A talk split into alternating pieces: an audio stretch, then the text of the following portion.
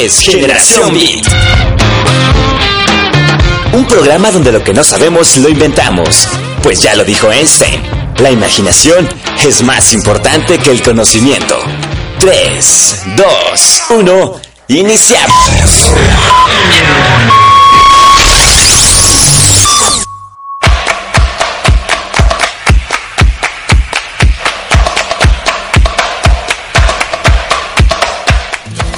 Tardes, queridos amigos. Bienvenidos a esta nueva emisión de Generación Beat.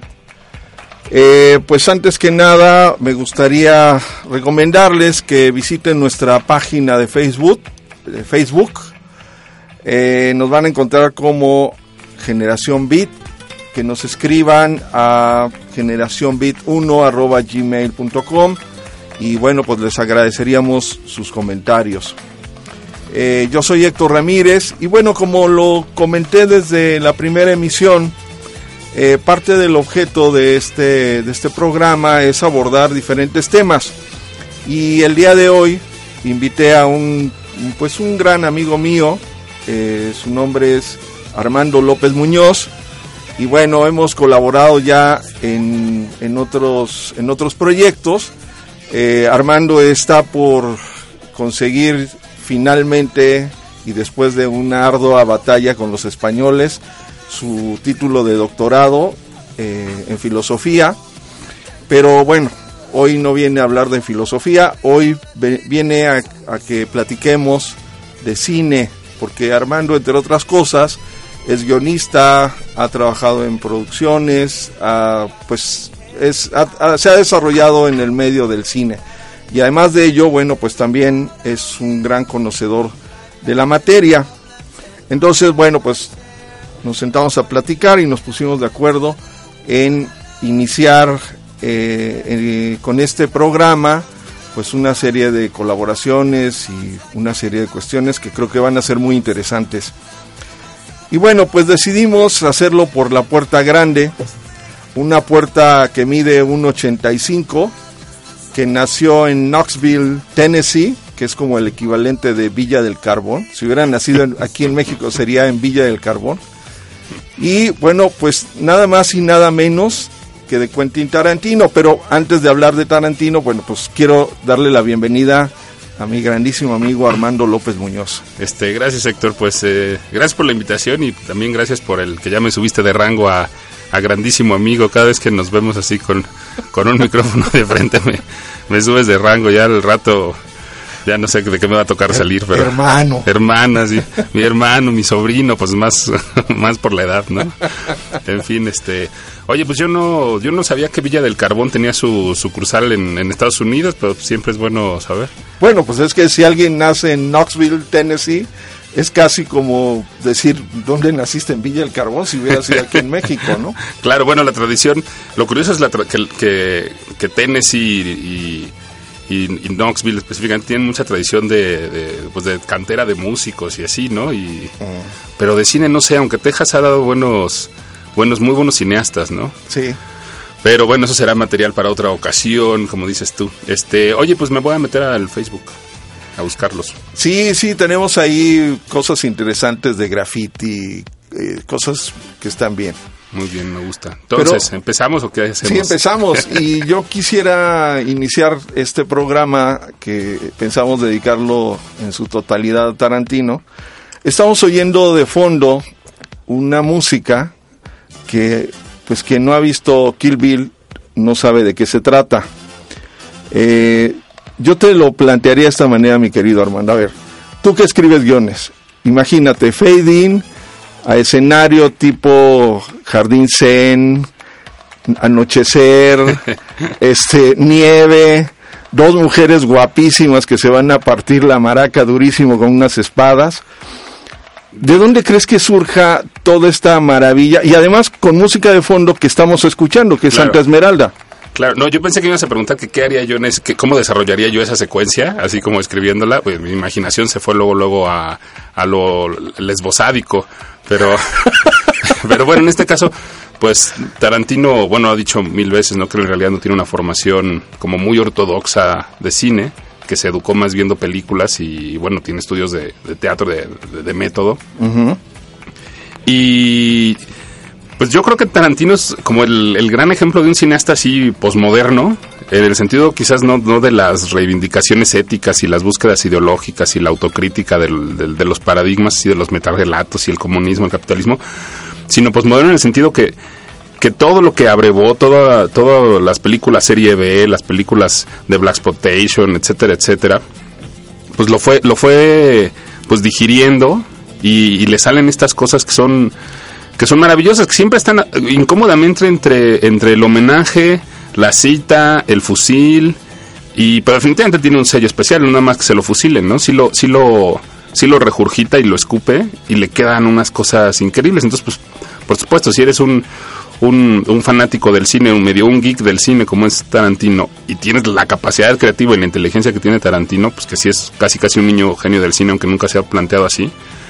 Este, porque empieza muy joven, ¿no? Sus primeras películas tiene todavía no tiene 30 años cuando hace Perros de Reserva. Entonces eso está muy es pues todavía tenía dos ejercicios, pero tenía dos cortometrajes anteriores, pero ese pues empezar que eso sea lo primero que haces nada más a como a ti se te ocurre que se filma y a como a ti se te ocurre que escribes y así, pues es que eres, pues tienes un talento innato para el cine, ¿no? Eres un niño genio del cine. Entonces, bueno, por supuesto que mezclas todos los elementos, haces el pastiche, etcétera, se centra él en algún género y le sale muy bien, ¿no? ¿Qué se puede decir? Le sale muy bien, sin duda, ¿no? Este, es una, una cuestión de involucrar elementos que aparentemente no tienen nada que ver eh, esta rola que estamos oyendo eh, es crucial en, en, esa secuencia donde están peleando dos mujeres y están peleando con espadas, o sea, nada que ver al caso. Sí, ¿no? Entre Occidente, Oriente, bueno, pues ese es justo palimpsesto, ¿no?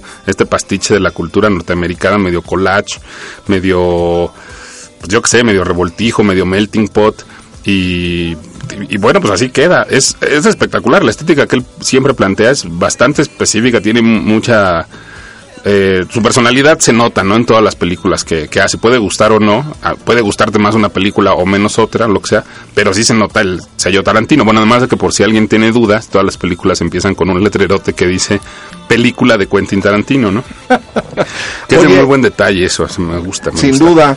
Oye, Armando, pues mira, eh, como lo platicamos, la música es un elemento fundamental en toda la obra de Tarantino.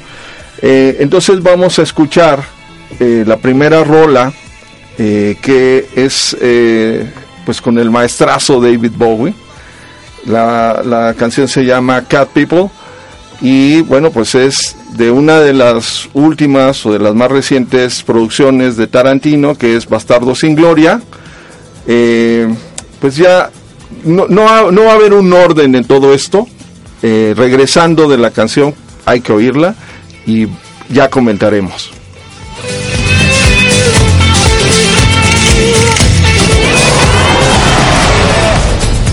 Si piensas que estás en generación Beat, estás en lo correcto. En un momento regresamos.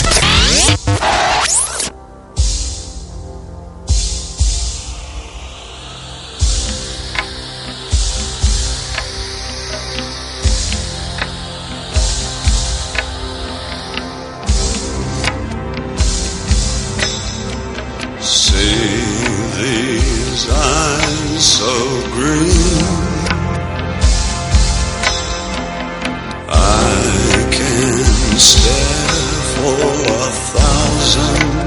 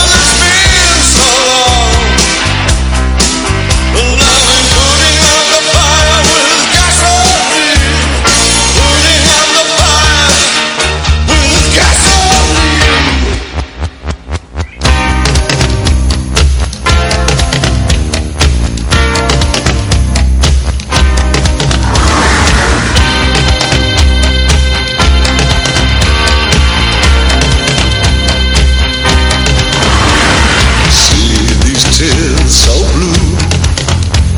An ageless heart that can never mend. These tears can never dry.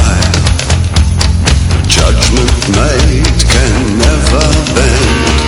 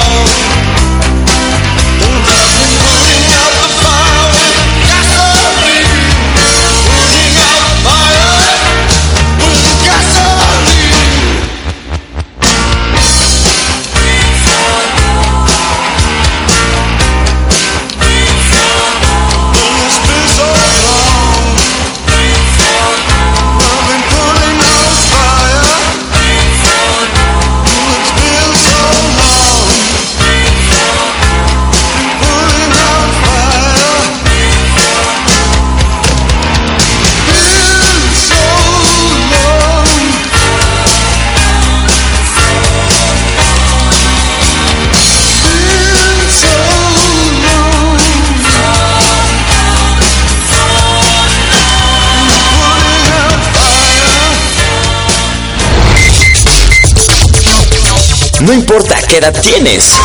Estás en Generación Beat. En un momento continuamos.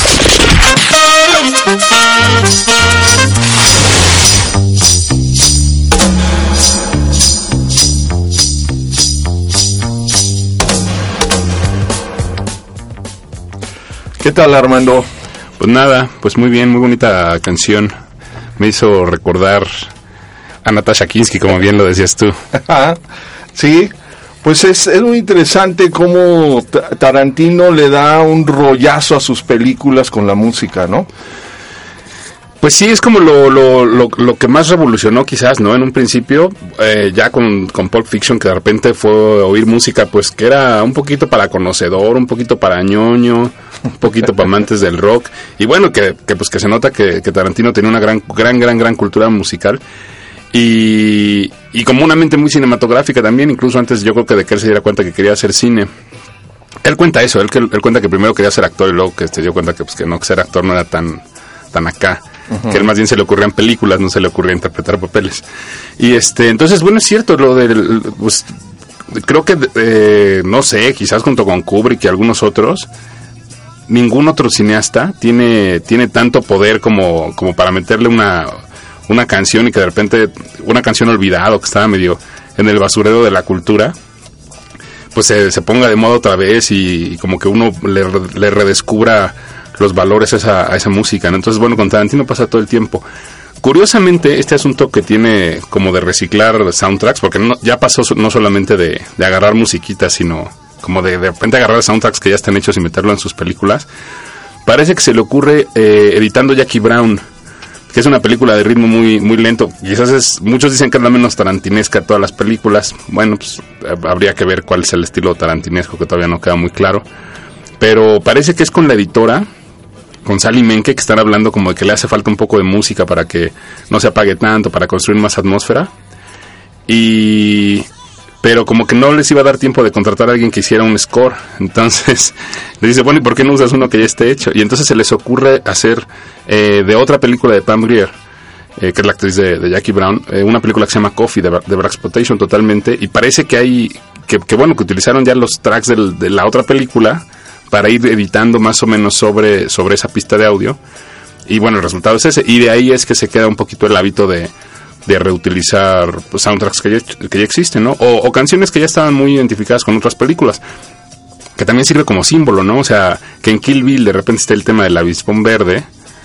Pues es, es, genial, ¿no? Para los que somos viejitos. Pues digo, a mí me, me representaba como de, ah, pues entiendo un poco qué va a pasar en esta película, ¿no? Es un elemento más, es un es un aderezo de la película que, que ya conozco, es un sabor conocido y te emociona y, entras en la broma y en, y en, la expectativa y en el entusiasmo. Creo que eso lo hace muy bien Tarantino, ¿no? Entusiasma muy bien a, a sus fans y a los espectadores en general. Vas a ver la película, todavía ni siquiera empiezas en secuencia de créditos y ya estás contento. Sí, no necesariamente las cosas tienen que empezar de cero, ¿no? Porque así como mencionas lo de Jackie Brown, esta canción de Cat People, eh, David Bowie la hizo para otra película que no que es de 20 años o 10 años antes de, de la de la que usó, no 20 años este antes de Bastardos sin Gloria. Claro, claro. Entonces, eh, esta película de Cat People es de Schrader, ese pues que colaboró mucho con eh, ¿cómo se llama? con Scorsese. Eh, haciendo guiones de Taxi Driver, eh, La Última Tentación de Jesucristo, o sea, es... De, de Cristo, de Cristo, de Jesús. De Cristo. De Jesucristo, no. Entonces tienen que ver muchas cosas, se van conectando con todo esto los talentos, ¿no? Sí, este, y, bueno, pues así como utiliza música, también utiliza de repente encuadres de otros directores, secuencias muy parecidas a, otros, a las de otros directores, a las que han sido sus grandes influencias. Y por eso comentaba que, que Tarantino de repente resulta incómodo para algunas personas, porque no está muy marcada esta línea de si es homenaje o es fusil o qué es. Eh, yo creo que hacerse una pregunta de ese tipo en el 2015. Bueno, ya en los 90 era un poco como como este pregunta para retrasados teóricos, no, retrasados mentales, retrasados teóricos que todavía no habían adelantado bien sus, teorías estéticas o su apreciación, su crítica a los momentos, pero pues sí, la apropiación de obra pues lleva haciéndose en música y en artes plásticas pues desde los 70 entonces que en el cine se hiciera 20 años después no entiendo por qué levantó tanta ámpula, ¿no? Curiosamente, parecería que Tarantino es un entonces un director o que propone muy poco que, pues que no, que propone mucho. Eh, y entonces toda esta famita que tiene Tarantino de ser un, un cineasta como muy original, pues parecería que no es tal, ¿no? Eh, yo estoy del lado de que, pues sí, podrá gustar o no, pero de que lo que ha hecho Tarantino, específicamente como lo ha hecho Tarantino, pues no se había hecho antes, no había llegado al mainstream por lo menos, eh, no había hecho este rescate brutal, no había esta, esta nueva plástica, esta nueva estética, este esta nueva forma de hacer por lo menos cine gringo, creo que eso es, pues, no se puede dudar, ¿no? Sí, no, como bien dices, él revolucionó la industria, esa es la realidad. Con, con peliculitas independientes, o sea, en los noventas, pues todos los gringos se alocaron con lo independiente. No es que se hubieran alocado con lo independiente, o sea, más bien la fórmula de los estudios ya estaba muy agotada, ya estaba muy viciada, y entonces pues empezó a, surgir pues, el cine en Estados Unidos independiente, que toda la vida ha existido, solamente a veces la industria, los distribuidores y los exhibidores ponen un poquito más de atención porque deja de ser buen negocio venderlo otro o porque empieza a ser un poquito de mejor negocio venderlo independiente. Surge Sundance, eh, en Sundance Tarantino tiene una revisión de guion, del guion de Perros de Reserva, me parece, eh, por parte de del, del, cineasta del que eres fan, Héctor, que se me va el nombre ahorita, no lo puedo creer, de los Monty Python, el gringo. Uh, a ver, también se te olvida. sí, de hecho, cuando estaba empezando el programa, te iba a decir, es Terry Gilliam, ¿no? Es Terry Gilliam, gracias. Sí, te iba a decir que si tú crees que me costaría mucho trabajo que Terry Gilliam me cediera la oportunidad de llamarme algo así como HR Lucas ¿no? Por, en honor al personaje aquel que es un locutor de radio de la película de, Fisher King, ¿no? Sí, sí, no, bueno, no, sé, pues este, esperemos que, que no. por el por el bien del cine. Oye, Armando. Bueno, pero, pero volviendo, entonces, este, este, este asunto de impulsar el cine independiente, pues sí, sí, de todos los cineastas que había en la época, de repente Tarantino es el que hace el gran salto a, las producciones multimega trilla millonarias alrededor del mundo con estrenos, ganando Oscars, yendo a Cannes, eh, su primer premio en, en, Cannes, bueno, pues es Pulp Fiction, cuando curiosamente también es una camada muy flaca, no que la película sea mala, pero la camada llega, digo, la, la generación llega flaca a Cannes, y en el, y el presidente del jurado es Clint Eastwood, eh, entonces, bueno, pues supongo que también le dio un gustito darle la palma de oro a alguien que había nacido en, Tennessee, ¿no? Seguramente. Y ahorita que mencionas este asunto de perros de reserva, eh, vamos a escuchar eh, una canción que a mí me encanta.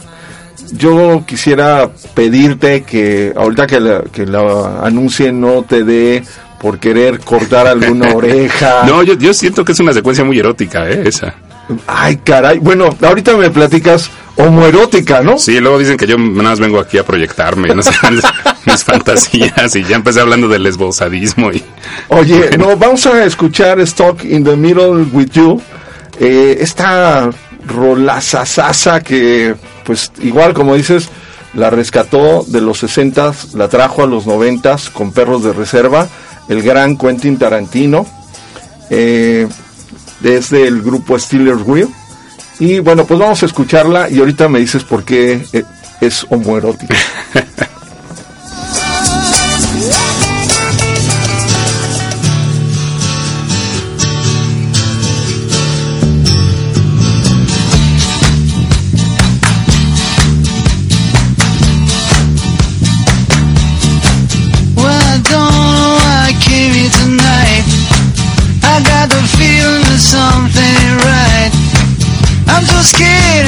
I fall off my chair.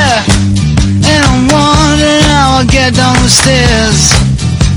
Clowns to the left of me Jokers to the right. Here I am stuck in the middle with you. Yes, I'm stuck in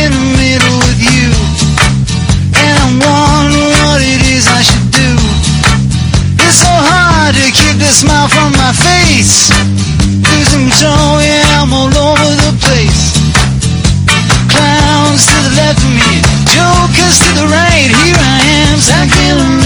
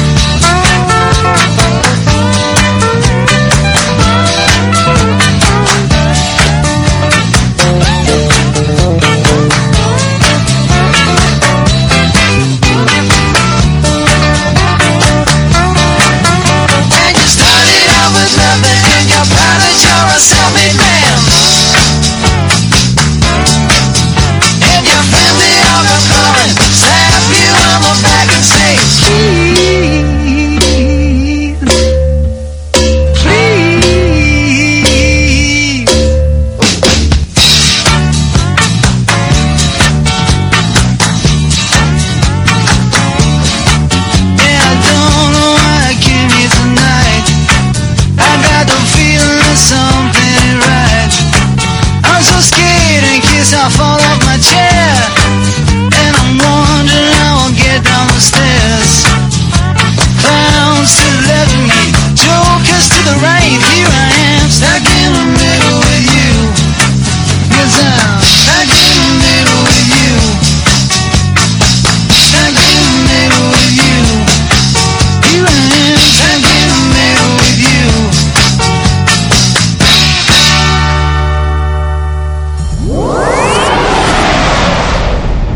Si piensas que estás en Generación Beat,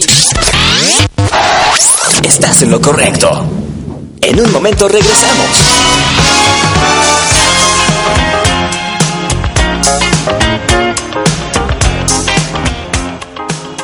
Acabamos de recibir una llamada del mismísimo Michael Madsen queriendo saber por qué es homoerótica la escena de perros de perros de reserva y en este momento Armando Bueno, López Muñoz no va a dar la explicación. sí, yo no sé si es homoerótica, a mí me parece que es homoerótica. Habrá quien, a quien le parezca que no, como por ejemplo a ti, Héctor. O sea, que- ¿qué, que- qué es lo homoerótico? ¿Que le corta la oreja, que le echa gasolina? no, la pregunta es, ¿de- ¿qué te asustó? ¿Que te guste la secuencia o que sea homoerótica? O las dos cosas. Bueno, el bailecito sí es muy... No, bueno, es curioso. Fíjate que este Madsen parece que no estaba cómodo con la, con la secuencia, que porque era muy agresiva, entonces que pues, no, no se sentía bien como que fuera tan, tan violento. Ajá. Que es un, es un señor con muy buenos sentimientos, él. Ah, fíjate. En la vida real. No lo Este, parece. No, pues es un gran actor. Eh, no, el asunto, eh, pues es que está, eh, es el, es el momento más feliz de toda la película. Es el único momento en donde uno ve a alguien feliz en esa película. ¿No te parece eso? A, a- a- Michael Madsen. Sí, a uno de los personajes. Sí, es el sí, único sí, momento en donde hay alguien feliz en la película. Sí, Es el clímax de la película, además en- pensando como en una estructura muy clásica, no que el clímax sea el, el, el standoff, ese que le llaman el Mexican standoff con las pistolas hacia el final, sino tiene, tenemos ese punto climático bien, bien, bien importante. Eh, la cámara moviéndose suavemente hacia alrededorcito, ya no hay estos cortes tan fuertes. Michael Madsen está feliz, pone la música, se remanga sus manitas, agarra la navaja. sí. Y este casi casi se le, le hace un, un baile ahí sensualoso, tebolesco, como que sé que al rato vamos a hablar ahorita de Death Proof, como de ese baile. Ajá. Se le, se le monta en las piernas. Casi, sí. No, no, casi, se le monta Ah, en las para piernas. cortarle la para oreja. cortarle la oreja. Sí, sí, tienes razón. Y, le, y, y le corta la oreja. Por otro lado, después de que le corta la oreja, lo rocía con un líquido. Digo, el, el hecho es que este líquido es gasolina y le iba a prender fuego, pero a mí me parece que es un símbolo bastante fuerte. O sea, viendo tantas posibilidades de torturar a alguien, Ok.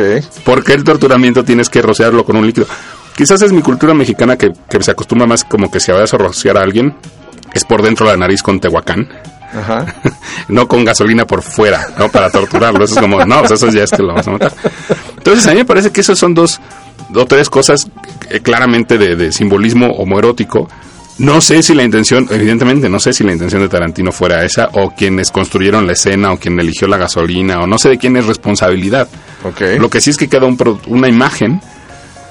Y dice que ya te la arruiné para siempre a ti y para muchos de los que nos están oyendo. Pero creo que es justo, ya que, ya que Tarantino y Avari en esta película de, de Sleep With Me comentan eh, la teoría de que Tom Gunn es una película súper, súper, súper gay de homoerotismo. Creo que es justo devolverles el favor y decir que, bueno, que la secuencia de la mochada de oreja Ajá. es súper homoerótica y espero que todo el mundo cuando vuelva a ver Perros de Reserva piense en dos hombres entregándose al, al rebelde acto del amor carnal. Oye, pues mira, te voy a decir, no me arruinaste nada, porque algo que me sucede con las películas de Tarantino es que como que voy borrando para poderlas volver a ver. O sea, Eso- pero eso no es con las películas de Tarantino, eso es por la edad. fíjate, hace poco vi la, justo la de Perros de Reserva y no me acordaba que el policía torturado Ajá. sí sabía Sí. que el, el este el que está herido Sí, sí, este Tim Roth. era Tim Roth era un policía claro. Y claro. entonces no les no le arranca la, la verdad este cuate No, ¿eh? no, es un machín. Así los entrenan bien en Estados Unidos. Nadie, nadie raja. O, o, o, pues estaba entrándole al juego del homoerotismo, ¿no? Decía, bueno, sí voy a decir, pero, pero despuesito, tantito más. Oye, bueno, para seguir con el homoerotismo, pero ahora femenino. Solo erotismo heterosexual. No, no, no, porque ahí hay, en Death Proof hay un rollo también homoerótico femenino muy fuerte, ¿no? Bueno, y de fetiche, sí, también esa película quizás es la más sexual de todas las de Tarantino. ¿Sí? Pues yo creo, ¿no? Porque imagínate, ¿te acuerdas cómo empieza? Con el plan, la foto la hizo Tarantino, él traía la cámara y andaba operando la cámara y la traía. Y empieza con este tilt top, panito hacia arriba, de, de unas piernitas y de un traserito y todo. Y hay choques, hay fierros, hay super chicas, hay un baile. es cuatro adolescentes, bueno, cuatro no adolescentes, cuatro jóvenes quieren llevarse a unas chicas a una cabaña en el bosque. Es una película súper súper sexual. Sí, Bueno, y finalmente tiene que ver con, con muertes, ¿no? Hay ero- erotanática, es. Erotanática. Eh, me encanta. Ok, sí, ¿no? Bueno, es que, pero también la relación de las mujeres en todo esto es muy importante, ¿no? Eh, cómo, cómo se desenvuelve entre ellas y contra el machín este que los anda persiguiendo, ¿no? Sí, bueno, eh, Stuntman Man Mike. eh, claro, la- ahí será, será es una... Bueno, la, la película sale, parece que la idea original de esa película sale de Tarantino hablando con Zoe Bell, que es la actriz de esta película, la que, la que monta el Mustang. Este...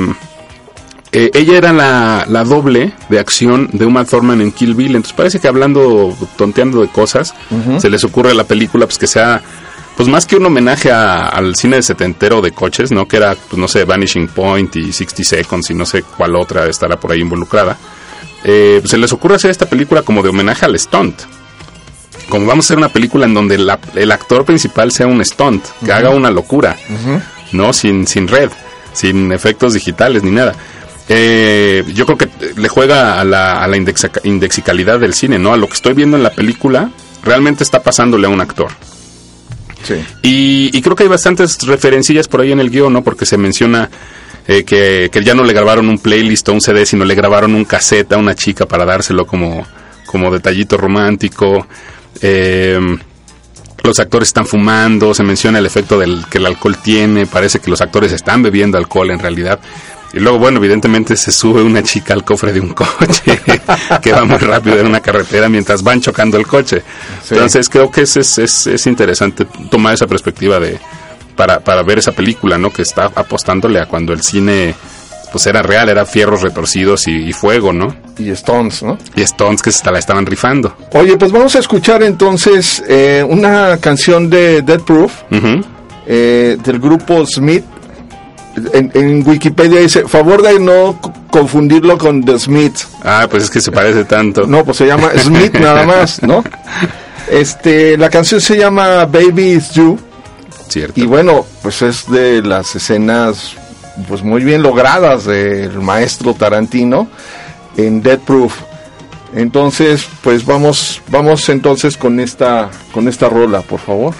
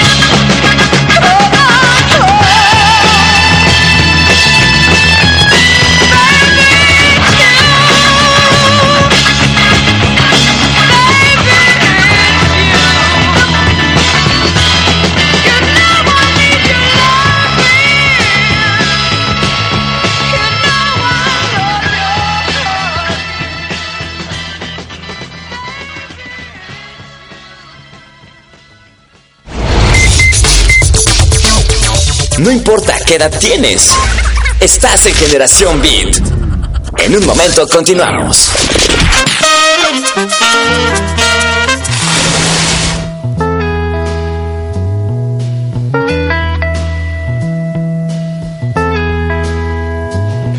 Pues esta canción de Smith, de la película Dead Proof, la verdad es buenísima. No hay Eh, que confundirla con los Smiths. No hay que confundirla con los Smiths. No hay, no, no hay paragona y no hay, no hay forma de confundirse. Oye, este, pero bueno, a mí me sorprende mucho esta cuestión de esta película porque Kurt Russell, que efectivamente tiene papeles de muy machín, aquí está hiper machín, ¿no?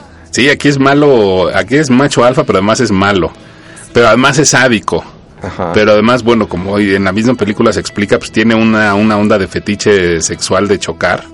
Y pues es su onda, pues así es su onda, ¿no? Pues cada quien. Pero no sé, es que pensando en estos, en estos fetiches de choque, me acuerdo de, de Ballard y bueno, luego después la película de Cronenberg de Crash a partir de la, de la obra, que también es de choques y de, y de sexualidad.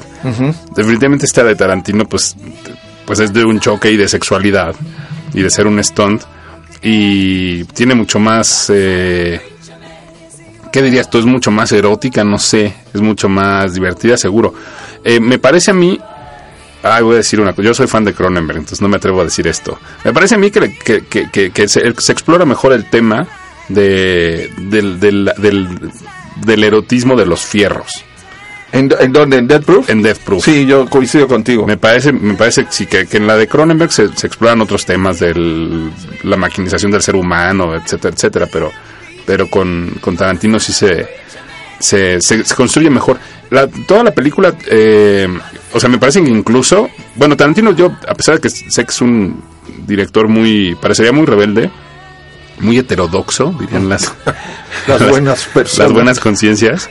Este, por otro lado es como súper super clásico en el sentido de que cumple con muchas eh, convenciones de lenguaje y de estructura este, clásicas del cine, ¿no? O sea, empezar con, con que en las primeras secuencias se te dé una especie de de, de apertura de lo que va a ser la película, ¿no? Se, se te explique el tono con la música, se te explique como más o menos cuál va a ser el tema con las imágenes y, y se encima en la secuencia de créditos y todo. Y muchos directores en la actualidad no lo hacen, bueno, muchos directores en los últimos 30 años no lo han hecho, es una pues, tradición que se perdió un poco. Pero entonces en la de Death Proof, pues empieza justo viendo haciendo énfasis en las piernas de, de, de- de- una chica de la pues la estrella del bueno, la estrella de la primera parte de la película una chica baja de un coche haciendo pipí entonces también se hace in- énfasis como en la sexualidad y sí entonces que de repente la película se trate de coches pues ahí construye un un simbolito curioso, ¿no? Es una buena metáfora del coche como piernas, como extensión. Eh, además es muy claro pues que el Stunt Mike, Man Mike está pues persiguiendo chicas para chocarlas y matarlas. Entonces, pues se vuelve, se vuelve claro, ¿no? No, no, no sé, me parece que está muy bien. Eh, por ejemplo, en Pulp Fiction pasa lo mismo, ¿no? Está- cuando empieza la película, en la secuencia de créditos, estamos viendo estos créditos de, de distinto diseño, mm, más cool o menos cool según sea el gusto de uno, o más innovadores o menos innovadores según sea la cultura visual. Pero la música que se está oyendo es m- música, eh, como si estuviéramos oyendo el radio, que se cambia de canción y se cambia de canción y se cambia de canción, un poco como avisándonos cuál va a ser el tono y cuál va a ser la estructura de la película, ¿no? Entonces a mí eso me parece pues súper, súper, súper val- valioso Tarantino, que por un lado es como súper innovador, pero por el otro lado cumple con estas convencioncitas pues que para algunos ñoños del cine pues, son, son padres, ¿no? De ver, de poder, de, de poder leer, ¿no? Estos Sí. niños. Sí, yo creo que eh, ahorita que lo estás diciendo, quizá Scorsese lo hacía en su momento, antes de involucrarse sentimentalmente con este... Con Michael Madsen. No, con, con este DiCaprio, Ajá. no, pues ya ahorita, o sea, era su actor fetiche, De Niro estaba muy bien, pero bueno, ahorita ya no suelta a DiCaprio. Bueno, pero, es que De Niro ya está mayor, oye, ya no le crees muchas cosas. Oye, pero en su momento Scorsese sí lo hacía, ¿no? Este, trabajaba un poco en esa línea de lo que estás mencionando. De, Sí, sí, bastante. Y, y por ejemplo, otra, otra que yo creo que es una influencia clara eh, en, en Tarantino, de Scorsese, la utilización de música, eh, pues como contrapunteando, ¿no? O sea, de repente tienes una secuencia muy violenta y como nos decías tú al principio del programa, ¿no? Tienes una música pues muy tranquilita, ¿no? Que es que durante mucho tiempo fue un sello característico de Scorsese, ¿no? Sí, sí. De repente, pues Tarantino también utiliza la música de esa forma, ¿no? La, la utilización del sonido en general que tiene Tarantino es mucho más compleja que la que tiene Scorsese, o sea, sí lo explora, ¿no? Explora todo tipo de, de enmascaramientos, de que de repente no se oiga, que sí se oiga, que haya un beep, que suena un motor de una motocicleta y no oyes lo que están diciendo. O los sonidos en off, eh, el personaje ya se murió, se oye su voz o no está muerto. eh, no sé, eso es, eso es pues mucho más buscado el- el- la, la propuesta de, de sonido de Tarantino. Incluso la utilización de la música, que, que va, pues como decíamos también hace rato, ¿no? O sea, no solamente es como contrapunteando las secuencias, sino también es retomando música que ya está cargada simbólicamente de otras, de otras cosas, ¿no? Sí. Este, su relación con Ennio Morricone, ¿no? Para, pues, hacer los tributos a Spaghetti Western, cosas así, pues es, es increíble. Sí, es, sí utiliza la música como un, como un signo, no nada más como una forma de, de dar atmósfera. No se queda en ese primer nivel de, de lectura, que igual si uno es, no sé, si mi papá va al cine y la ve, pues dice, ah, pues estuvo buena la música, pero si ya un ñoño va al cine y la ve, dice, ah, pues no manches, puso esta música que hizo relación a esto, que se utilizó con tal persona, que es la de Cat People, que Natasha Kinski, que es hija de Klaus Kinski, que, Ajá. que actor fetiche de Werner Herzog, y ya te sigues, ¿no? Sí, te, sí, te sí. corres como media. Y eso es lo que es muy rico de, de las películas de Tarantino, ¿no? Creo que en este collage, pues, está lleno de, de referencias y de links de trivia para los ociosos. Pues sí, como nosotros, porque eh, la siguiente canción que vamos a escuchar, pues eh, Tarantino la, la recoge de los años 50 de un, de un grupo que se llama The Coasters. Eh, también pertenece a la, a la película de Dead Proof. Este, y bueno, pues vamos a escucharla porque pues es rica. Vamos a recordar la secuencia mejor de la película. Vamos a recordarla escuchando Down in Mexico eh, con The Coasters.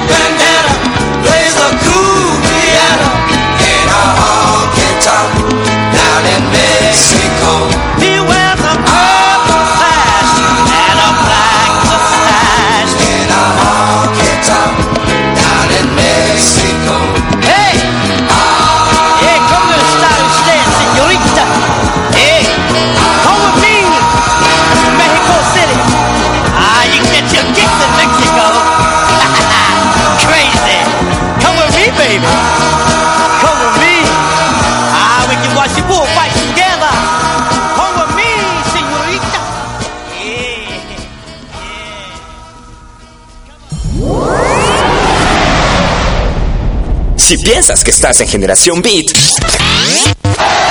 estás en lo correcto. En un momento regresamos.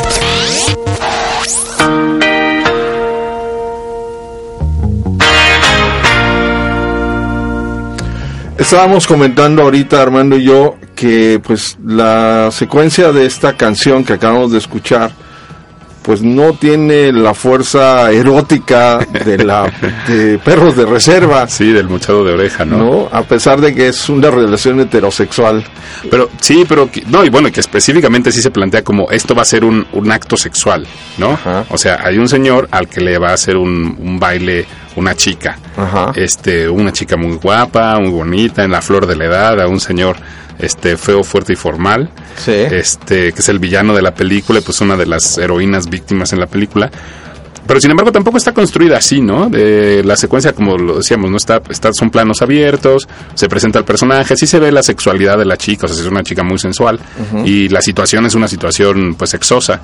Eh, pero pues es como de que de repente pues paran un poquito la música en el bar, todo el mundo está semi aburrido como recuerdan los que vieron la película y pues empieza el baile, ¿no? Y pues el stunt Mike, Mac- Man Mike, Scott Russell, pues como que no le pone eso, pues en realidad lo sabemos que luego lo que le pone son los choques. Entonces tampoco es un, un baile en el que ninguno de los dos esté muy prendido, ¿no?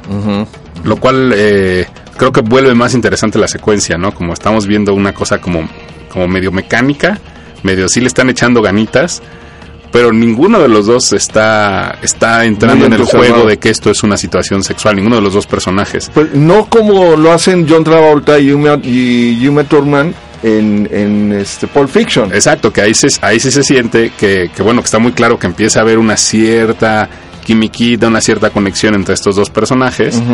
Y, y pues Vincent Vega está como con freno de mano puesto Sí. y, y Uma Thurman pues está, o sea, Mia Wallace está eh, pues en su papel de soy la última cerveza del estadio, pues como parece que es su, onda en la vida. Y, y bueno, el baile es un bailecito contenido, pero con mucha complicidad, ¿no?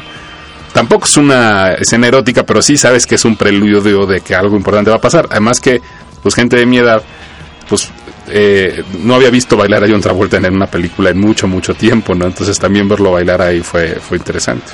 Bueno, yo nada más te quiero decir que un amigo me acaba de comentar hace la semana pasada, me dijo que él cuando estaba viviendo en Nueva York, enfrente de donde él vivía, vivía Uma Thurman. Y me dijo, es una mujer más bella de lo que te puedas imaginar. O sea, lo que tú ves en la pantalla no es nada comparado con lo que es Uma Thurman en persona. Y bueno, vamos, ya que platicamos de ya, este... que, ya que brotó tu entusiasmo por Uma Thurman así espontáneamente. espontáneamente, este, vamos a escuchar justo de Pulp Fiction, eh, pues esta rola de Chuck Berry, que también la, como lo hemos comentado, Tarantino lo digo, no hacía falta rescatarlo porque Chuck Berry es Chuck Berry, pero creo que se la trajo a nuevas Pues generaciones. sí, la regresó a la programación radial y de los antros, ¿no? Sí, pues vamos a escuchar entonces eh, esta rola de Chuck Berry. What's your name? This is me, Wallace. And uh, how about your fella here? Vincent Vega. All right, let's see what you can do. Take it away.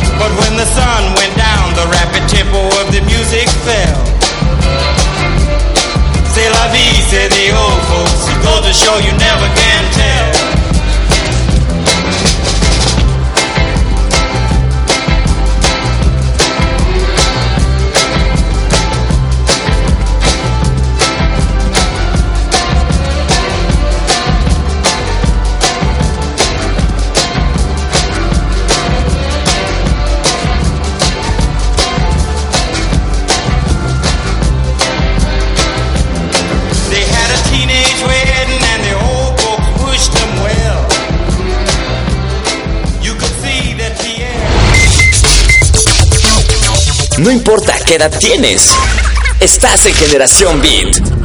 En un momento continuamos.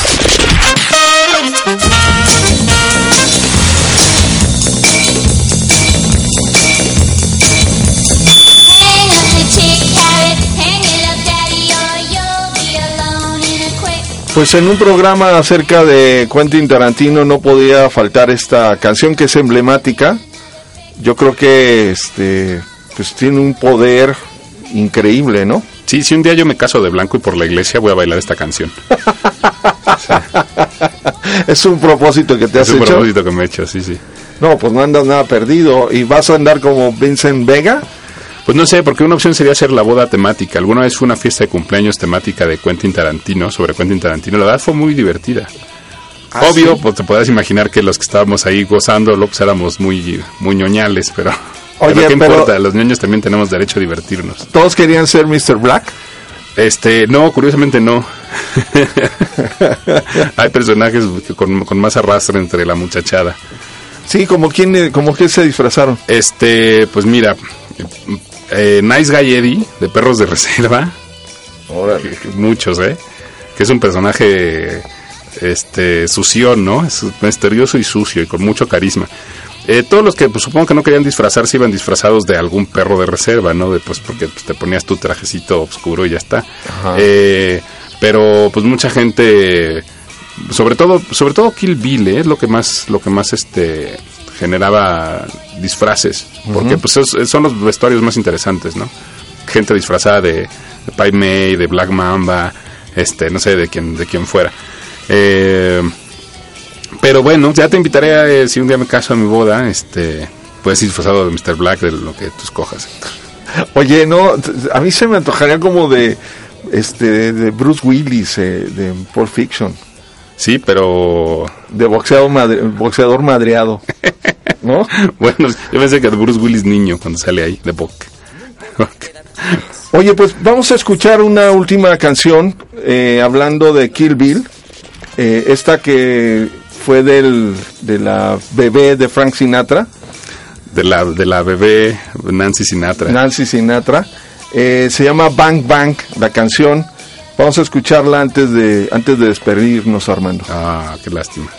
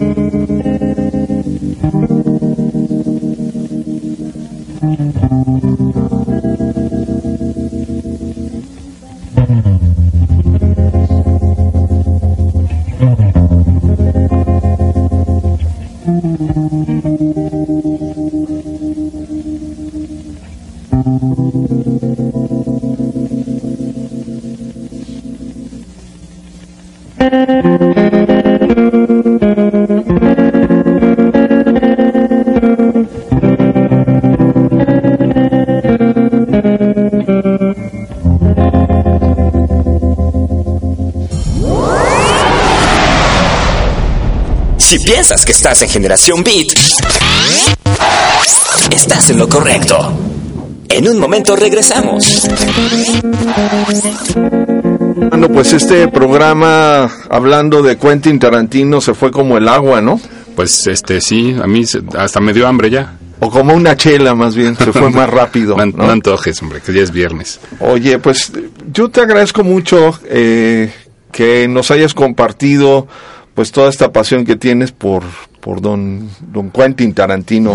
Curiosamente no soy tan fan, ¿eh? ¿En serio? Pare- lo disimulo bien, ¿verdad? Sí, sí, no, parecería que, que sí te gusta. Me pasa, me pasa lo mismo con Cronenberg. No, bueno, es que es un cineasta que se me hace muy interesante. La verdad es que no, o sea, sí me puedo perder alguna de sus películas o no soy el que corre a verlas o algo por el estilo. Ni siquiera tengo todo, todo en mi casa Tarantino. Este, pero se me hace muy, muy, muy interesante y, para hacerles estos análisis así de, eh, tú utilizó esta cosa y este recurso y este actor y este encuadre y esto, pues me, me encanta. Eh, y luego a mí mi película favorita de Tarantino es Death Proof, que, que creo que es la que a menos gente le gusta. Me gustan Death Proof, las que más me gustan son Death Proof y Jackie Brown, que son las que menos éxito tienen. Oye, en lo que sí coincidimos es que la de Django está para, para el olvido, ¿no? Pues no sé si para el olvido, pero pues sí prefiero ver la peorcita de Sergio Leone a ver Django, la verdad. Me duele admitirlo, me duele decirlo. Este, pero sí, prefiero ver la, la peor que haya hecho Sergio Leone, que me parece infinitamente mejor que Django. Ahora pues hay que ver la, la nueva, ¿no? A ver qué tal sale, porque pues yo creo que pues sigue explorando ahí el tema del western, ahora con esta película que yo y que yo ya le yo ya la menciono cariñosamente como Los Ocho Malditos. este y y no sé, habrá que ver, a lo mejor sale sale muy bien. Pues sí, eh, Quentin Tarantino es un ejemplo increíble de haber empezado con una película experimental y eh, haber logrado, creo que la taquilla del año en Con Bastardo sin Gloria. Entonces, pues qué bueno que se le ha reconocido el, e- el éxito, qué bueno que se le ha reconocido el talento. Pues aquí estaremos con Armando López Muñoz. Él va a viajar a España cuando esté de regreso o igual nos conectamos estando tú allá en España. ¿Cómo ves? Pues ya ya veremos. Pues Yo muchas- encantado. Muchas gracias. Esto fue Generación Beat. Yo soy Héctor Ramírez y pues nos escuchamos pronto. Muchas gracias.